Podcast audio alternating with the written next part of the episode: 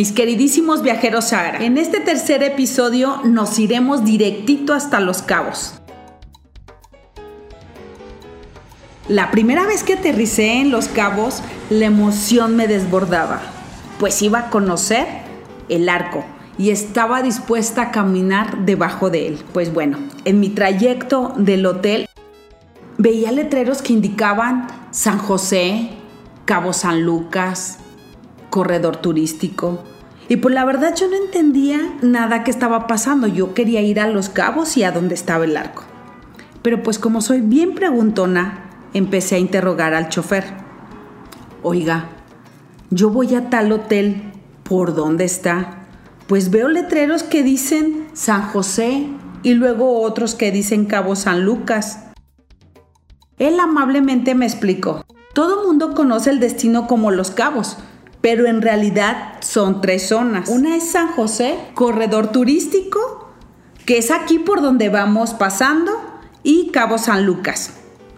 Ah, le contesté, qué bonito está este trayecto. Y sí, contestó el chofer, sí señorita, es un contraste de colores ocres del desierto y el verde esmeralda del mar. Así que está bellísimo. Oiga, ¿y dónde está el arco? El arco está en Cabo San Lucas. Es ahí donde se concentran casi todas las actividades marítimas, pues ahí es donde está la marina. Pero cuénteme, señorita, ¿usted a qué viene a Los Cabos? Pues quiero conocer este destino. He leído tanto de él que quiero explorarlo todititito. Y me dijo, uy, señorita, creo que tendrá que venir muchas veces porque tiene mucho que descubrir. ¿Y qué cree? Pues ya llegamos a su hotel. Y pues no tenía otra alternativa más que explorar los cabos por mi cuenta. Así que empecé. Ah, pero antes de continuar con mi experiencia, déjenme comentarles que si desean tranquilidad, se hospeden en San José, que está a 15 minutos del aeropuerto y a unos 40 minutos del arco. Lujo, exclusividad, un poco más de privacidad, lo encontrarán por todo el corredor turístico. Y si quieren de plano tener el arco de frente, ah, vénganse hasta Cabo San Lucas. Bueno, pues una vez que me había hospedado, quería comerme los cabos a puños y recorrerlo en cuatro días, todititito. Era una misión casi imposible. Recuerdo que era febrero, era temporada de ballenas, así que no dudé ni un segundo en reservar un velero que me llevara a caminar bajo el arco. Esa era mi idea, y a ver ballenas por doquier. Pero el primer deseo no se me cumplió, ya que el fenómeno del arco seco solo se da cada cuatro años. Y pues es casi casi imposible caminar bajo él, porque es donde se junta el Golfo de California o Mar de Cortés con el Océano Pacífico. Así que las corrientes son súper, súper intensas. Ah, y se me olvidaba comentarles que en el trayecto de la Marina de Cabo San Lucas hacia el arco vi muchas lanchitas ahí paradas en medio de la nada y sin gente. Le pregunté a nuestro capitán, oiga, ¿por qué están esas lanchitas ahí paradas y no tienen gente? Y me comentó que justo ahí era donde se encontraban las cascadas de arena y los buzos estaban debajo del mar explorándolas. Y mi segundo deseo se cumplió hasta llegar hasta llenar, perdón, ya que una, una ballena nos salía en el horizonte, otra a la derecha, otra al frente y otra más saltaba frente a nosotros. No saben qué espectáculo tan increíble tenerlas tan cerca y ver cómo salen a hacer la respiración casi casi junto a ti. Al día siguiente de navegar en el velero, seguí explorando los cabos, como les decía, yo me lo quería comer todititito en los pocos días que tenía por estar allí. Es un destino que te enamora desde que caminas por la playa. Ah, ojo, aquí no puedes nadar en ella. Como les decía, las corrientes son tan fuertes que si una ola te puede succionar o nos puede succionar, si nos acercamos demasiado a ellas. Entonces, Cabo San Lucas no es, sus playas no son para nadar. Y ya caminando en el trayecto de la playa encontré una zona donde sí veía que la gente estaba entrando al mar. Se llama Playa El Médano. Ahí sí puedes meterte un poquito al mar. También vi, observé muchos lancheros ofreciendo paseos al arco, sin necesidad de que te vayas hasta la marina.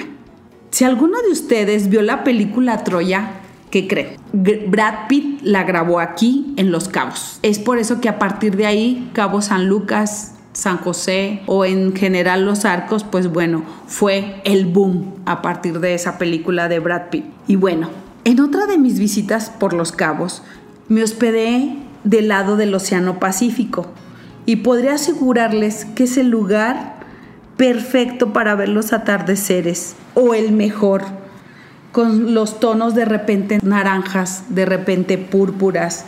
Es como si estuvieras dentro de una obra de Monet. Y como no sé si algún día iré a Dubái o al desierto del Sahara, me trepé a un camello y recorrí el desierto de los cabos en un camello. ¿Cómo ven viajeros Sahara?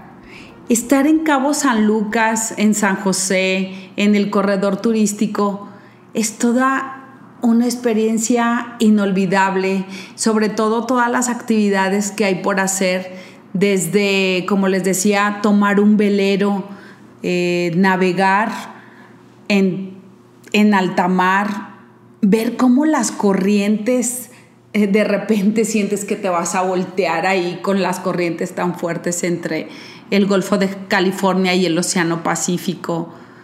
En la actualidad hay una lanchita transparente donde puedes ir disfrutando tanto el fondo del mar como el horizonte, como los peces.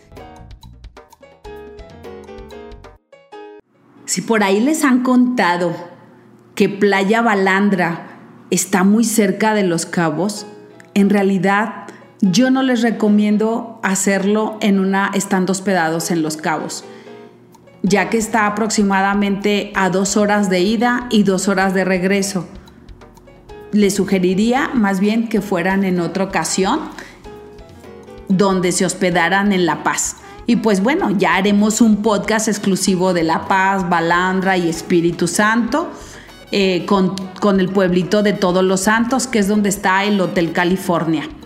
Por ahora solo queríamos platicar de, los cabos, de esos famosos cabos que uno dice, bueno, este, ¿qué son los cabos? Llegas allá y encuentras que está dividido en tres zonas, que entre San José y Cabo San Lucas son como 40 minutos, que el arco está en Cabo San Lucas, puedes hacer paseo en camello, puedes rentar cuatrimotos e ir al ladito de la playa en tu cuatrimoto, pues ahora sí que en un paseo muy eh, de mucha adrenalina, que puedes subir un camello como si estuvieras en Dubai o como si estuvieras en el desierto del Sahara, tomarte una foto en esa espectacular lancha transparente como si se fuera a meter justo en el arco, el lujo, la exclusividad.